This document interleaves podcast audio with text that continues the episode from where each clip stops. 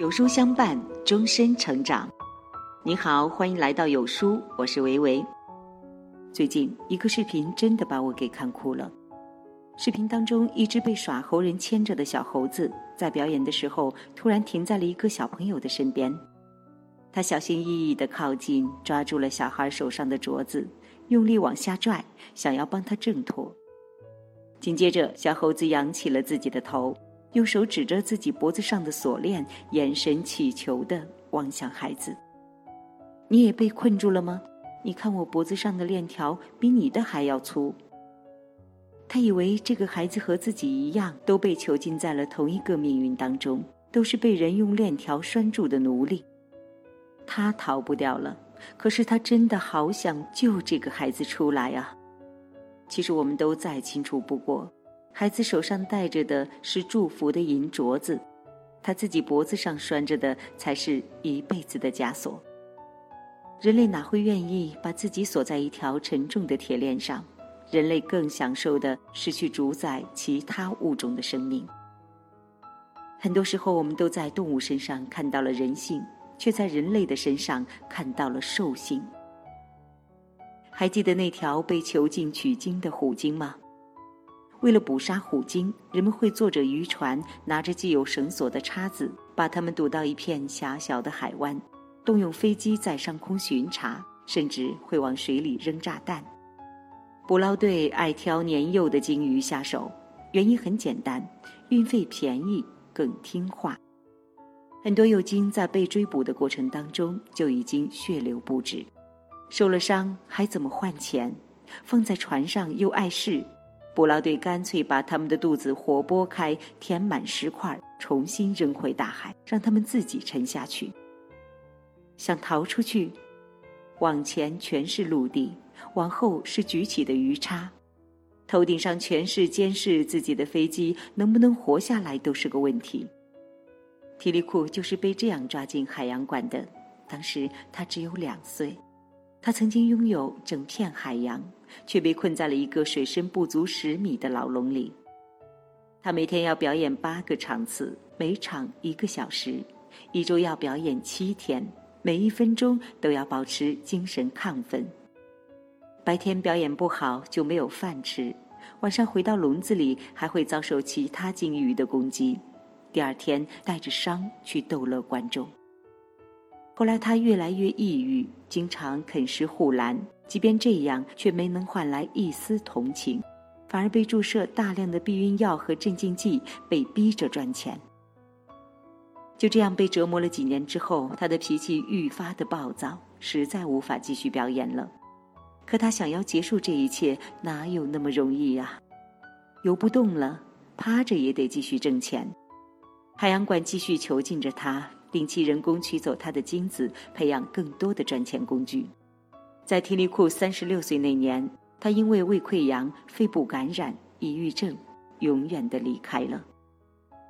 提利库被囚禁了三十四年，而野生虎鲸的平均年龄在八十到九十岁之间。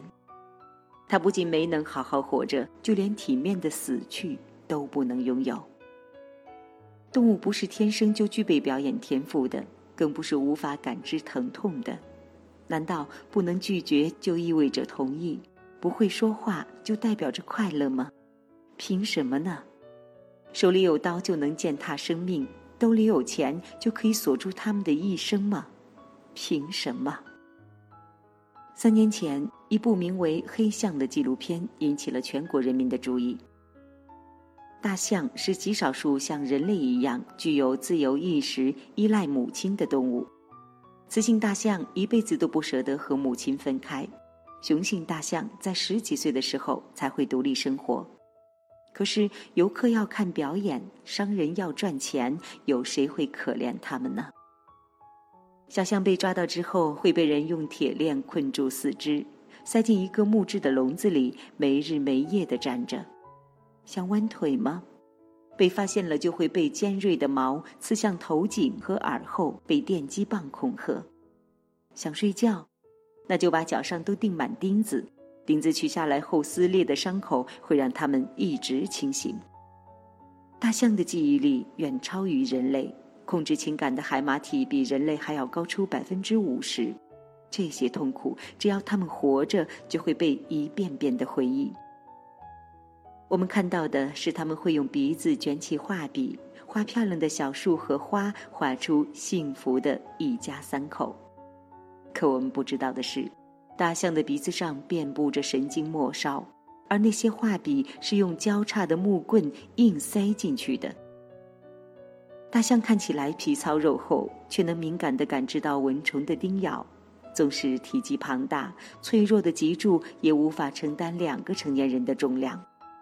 可是，即便这样，他们每天还是要扛着金属座椅，背上两三个游客，在众人的欢呼声中走来走去。享受快乐的方式有千千万万种，以动物的血泪为代价的最可恨。光是去年，就有一千多条鲨鱼被捕捞的渔网遗留的垃圾困住。我从来不觉得吃鱼翅有多尊贵。那些鱼被割下鳍之后，无异于人类痛失双臂。它们带着两个血窟窿，无助地沉入海底，眼睁睁地看着自己被其他鱼群啃食，却无能为力。我们都知道斗牛比赛很热血激烈，可那是因为他们被人用皮带勒紧了生殖器。上蹿下跳不是兽性大发，而是因为他们太疼了。熊宝宝站立玩球、跳绳，看起来那么可爱，以至于我们竟然忘记了它们本是爬行的动物。年幼的小熊被人一根根地拔掉爪子，用铁链勒住脖子，在窒息中学会直立行走。名牌皮包看起来很高档，是吧？可是那意味着有无数的动物要面临着被剥皮的命运。一米多长的钢针从头顺着脊柱直穿到尾巴，皮被剥得越完整就越值钱。高晓松说：“人类是世界上最特殊的物种，但当生存唾手可得时，我们便忘记了自己也只是这万千物种中的一员。世间万物是真的存在因果循环的，人类终将会为了自己的欲望买单。”拯救自然生灵，又何尝不是人类的一场自救呢？我们不是地球上唯一的生命，人类的生命和自然界的生命是环环相扣的。还记得年初时因气候恶化导致的山火吗？五千万哺乳动物，六千两百万鸟类，三点八九亿爬行动物为此丧生，数百万人面临着生命的威胁。吸收山火释放出的二氧化碳，足足需要一百年。居民每天相当于被迫吸了六根二手烟，很多人因为呼吸道疾病加剧而丧命。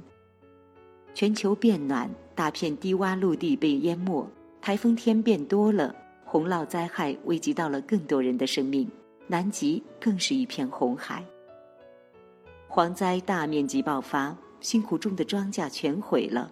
下一次的温饱都不知道是什么时候，病毒入侵导致我们现在都要佩戴口罩，稍有不慎就是天人永隔。我们总是在掌控自然，做主宰者，可当我们自己的生命被掌控时，才发现是这么的无助和彷徨。我们的确是灾难的受害者，但我们也同样是灾难的制造者。宇宙的存在长达四十亿年，人类只不过是一个到访者而已。唯有带着尊重和约束力前行，才能和谐共生。我们的眼中不仅要看到盛世繁华，更要有世间冷暖。我们活着不应该只为了保全自己，更需要守护幼小者的灵魂。一个人的力量或许微弱。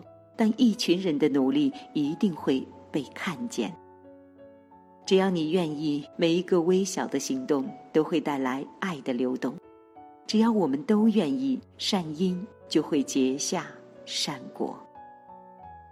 我们一个人的力量太小了，可我相信你们，相信每一颗善良的心。拜托你们转发出去，帮助这些动物发声，帮助这个地球重启。感谢大家。